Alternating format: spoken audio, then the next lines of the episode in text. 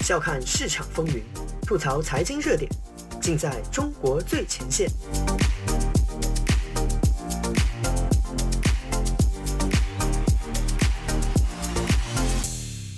欢迎收听自由亚洲电台，这里是中国最前线，我是子昭。这期节目，我们从一家刚刚发布半年报的纳斯达克中概股公司说起。二零二一年八月二十四日。一家美国纳斯达克上市的中国公司发布了它的半年报。这家公司啊，体量不大，相对于这个夏天每天在生死之间挣扎的诸多中概股大哥们，它已经没有多少新闻价值。但它在去年七月上市之时，曾经引发了相当热烈的关注。它就是蓝城兄弟，被昵称为小蓝，一家以 LGBTQ。及同性恋、双性恋、跨性别等性少数群体的线上交友平台为主营业务的公司，它也是全球第一家公开上市的粉红经济公司，即服务于 LGBT 群体的企业。这家公司不在美国、英国，也不在荷兰、台湾，它开在中国北京，一个 LGBTQ 群体在官方语境里约等于不存在的地方。蓝城兄弟。核心业务是指在中国男同性恋群体中占有垄断地位的交友平台 Blue 的。这家公司前身是名为淡蓝网的同性交友论坛，创立于两千年。在去年上市时，作为全球粉红经济第一股，得到了广泛的关注。它的创始人曾说过：“听到全世界的同性恋都在买你的股票，我哭了，实在令人动容。”就在一年过后。它的股价仅仅为三块多钱，相当于发行价的约五分之一。比起上市之初三十五美元的高点，更是缩到只有百分之十。其实啊，作为一家上市不久的互联网公司，小蓝的业绩表现并不算差。财报显示，二零一二二一年第二季度，蓝城兄弟的总营收同比增长了百分之十八，毛利率较去年同期上升了三个百分点。总付费用户数同比增加六成。小蓝还收购了自己在中国大陆最大的竞争对手，俗称“小红”的另一款同性交友软件翻咖，又将女同交友软件 Let's Do 收入旗下，在中国 LGBTQ 群体的社交市场上已经占据了绝对的垄断地位。他还高调的进军泰国等地拓展国际业务，其活跃用户每天平均登录二十一次，在线超过五十分钟。下月留存率高于六成，庞大而稳定的用户群体是它宽阔的护城河，加上拥有中国七千万、全球三点九亿的巨大理论市场，这个市场中又有强大的消费能力，似乎是希望无限。网上我找到的仅有一篇分析小蓝半年报的投研文章，不断强调它是一家已经处于估值底部的公司。但在定价机制非常成熟的美股市场，为什么大家对这一家看起来并不太差的公司就是不买账？对其的凉薄甚至超过了对一般的中概股。从财报中，我们或许可以看出一些端倪。蓝城兄弟的收入接近八成来自于直播业务，剩下的包括会员服务、男性健康服务、广告等收入。在去年上市之初。直播业务的收入占比甚至高达九成。相比 Blue 的同类友商，美国市场上占比第一的 Grinda 三分之二的收入来自于会员费用。这一高度集中的收入结构显得非常特别。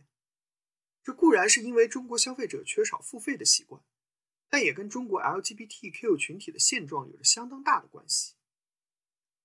二零二零年，中国直播产业总规模高达一千九百三十亿元人民币。从业人员突破千万，这个产业啊，本质上就是在消费现代人的寂寞。Blue 作为同性恋的专属空间，不管这个人在日常生活中把自己藏得多么深，或者他居住的小城市和农村根本就找不到多少同道中人，但他总可以每天找时间打卡，问候一下那些高颜值的小哥哥，送一份礼物，听对他们说声谢谢。对于很多被迫藏身于茫茫人海的基友。为极佳的心灵慰藉。Blue 的直播业务强大而稳健，成为推动公司上市的绝对顶量。这其实也呼应了我们之前提到的，小蓝的产品用户粘性和活跃度都非常高。其实，在普遍孤独寂寞的中国当代都市人中间，同性恋群体都是最寂寞的一群。普遍性的深贵反而增强了他们对于专属社交平台的刚性需求，同时也极大提升了他们的用户粘性。因为除此之外无处可去。交友软件首要功能自然是交友，有单纯的，也有不那么单纯的。但用过 Blue 的这款软件的人都感觉它比国外同类软件的功能要丰富许多。不仅可以用来找到附近的同类，还同时是同质版的微博、微信、脸书和抖音。要到了附近某个帅哥的微信之后，你还可以在一个都是自己人的网络乌托邦里痛快的做自己。交友软件普遍的一个重大问题就是，平台上认识的朋友下一步就跑到微信、脸书之类通用的社交工具上去了。如果不能在用户端收到费用，有什么办法能留住流量，将其变现呢？中国性少数群体的尴尬现状，却恰好帮助了 Blue 的解决这个问题。这甚至可以一定程度解释为什么全球第一家粉红经济的上市公司处在中国。中国作为一个已经相当程度上工业化、城市化的国家。越来越多的性少数群体有了较强的自我认同，全球涌动的平权浪潮让更多人渴望能过自己想要的生活。中国在两千零一年将同性恋从精神疾病列表中去除，算是完成了非罪化。到了颜值消费盛行的今天，让好看的男孩子表演暧昧已经成为一种市场卖点。但数千万分布在每个地区、每个行业、每个民族、每个阶层。和所有人一样普通的 LGBTQ 们本身，却依然处于彻底被消音的状态。在中国的影视娱乐作品审查中，同性恋与乱伦、强奸等一并列入被严格禁止的范围。主流媒体报道中的同志群体依然充满各类歧视与偏见。这种环境下，大多数中国性少数群体都选择了两面人的生活，一个柜子里的乌托邦。加上中国庞大人口基数，自然坐拥可观的市场，稳定的现金流，这倒是许多中概股共同的特点。中国的庞大市场和特殊国情，让他们显得更有竞争力。当然，这可能也体现出用户成长的天花板以及收入来源的单一。但中国既然已经有数千万之众的性少数群体，小蓝作为这个领域绝对的流量垄断者，市场怎么能？就不对他的成长性多一点认可呢？用财经视角剖析热点中的深层逻辑，嬉笑怒骂间把握喧嚣下的中国脉动。内容相当靠谱，形式绝不严肃。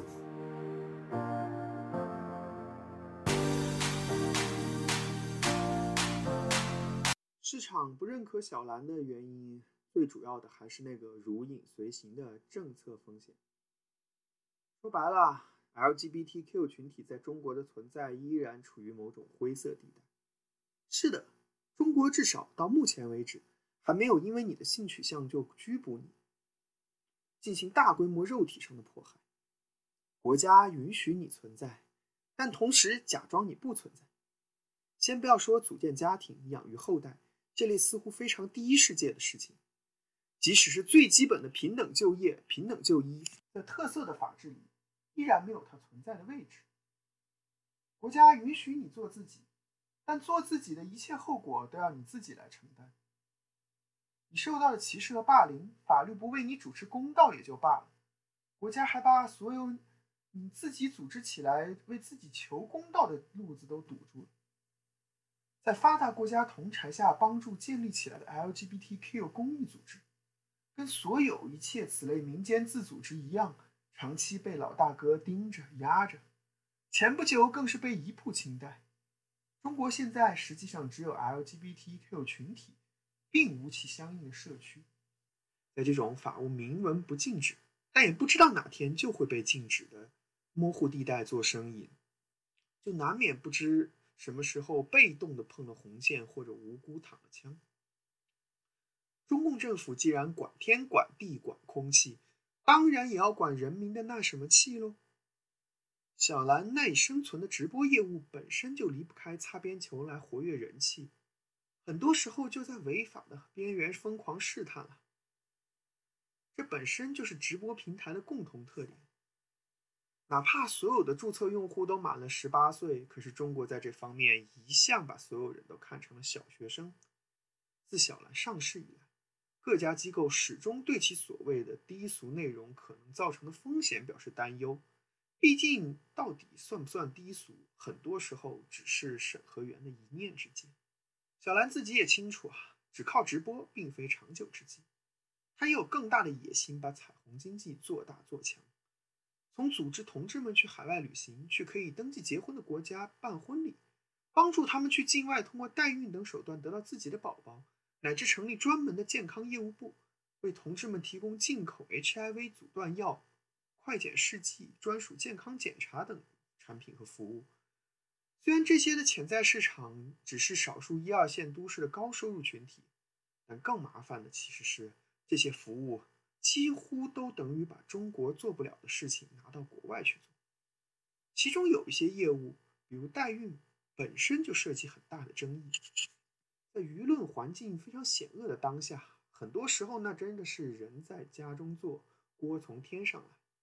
今年一月，影星郑爽赴美代孕产子纠纷引出的大瓜，掀开了中共文艺大清洗的序幕。这个我们暂且不提。但代孕这项至少在美国算是完全合法的业务，却在中国大陆的网络空间里顺势被打成了十恶不赦的罪行。小兰因为涉及海外代孕业务，惨遭躺枪，股价一次性缩水了三亿多美元。以上种种表明，彩虹经济之路并不像是很多乐观的人想的那样美好。市场的冷淡便也可以理解。以上的种种政策风险。只是影响到这一家公司的股价，但可能哪天风险就突然的变成了危险。二零二一年七月七号这天，中国各大网络平台无预警的删除了所有高校 LGBTQ 社团的账号。这一突然袭击，不管是出于对一切社会自组织的打压，还是迫于人口压力打击一切不利于生娃的思想和活动，都标志着中共对 LGBTQ 群体压制开始显性化。在此之后，高校对同性恋学生进行摸底调查、拉清单；赛博暴民们对 LGBTQ 群体日益极端的仇恨言论，都在暗示着，小兰和许多教育培训公司一样，自己赖以生存的市场存在与否，可能都成了一个问题。与此同时呢，小兰依然在塑造和推广体面、自信、友爱的中上层同志形象。仿佛生活在一个平行世界，在那里面，他的用户群体的生活和他们在旧金山、柏林、台北的同类没有任何区别，甚至好像给自己壮胆般的强调说：“什么随着中国国力的增强，必然会越来越重视少数群体的权益。”不拉不拉。作为一家为股东利益服务的上市公司啊，这样做是无可厚非啊。只是这种展示本身就很难避免成为中国政府宣传其开明进步形象的一种景观。中共当局对性少数群体的包容程度，也取决于他们有多大必要去表演这种开明和进步。举个例子，就在现在充斥着检举、滥捕、暴力镇压的香港，林郑月娥居然公开的支持举办世界同志运动会。以便可以向全世界假装香港现在一切正常，哪怕这座城市之前的 LGBTQ 社区领袖现在已经大部分是在监狱之中，未来可能真的越来越坏。不过在那之前，我们的确也可以趁着全球化消费主义的最后一杯美酒，轻歌于漏舟之中，痛饮于坟屋之下。其实，整个中国在美上市公司群体，乃至于整个中国资本市场里的体制外部门，谁又不是如此呢？这期节目就到这里，我是子昭，我们下期再见。本期节目中涉及的对上市公司的观点，仅代表个人意见，不代表自由亚洲的立场，切不包含任何投资建议。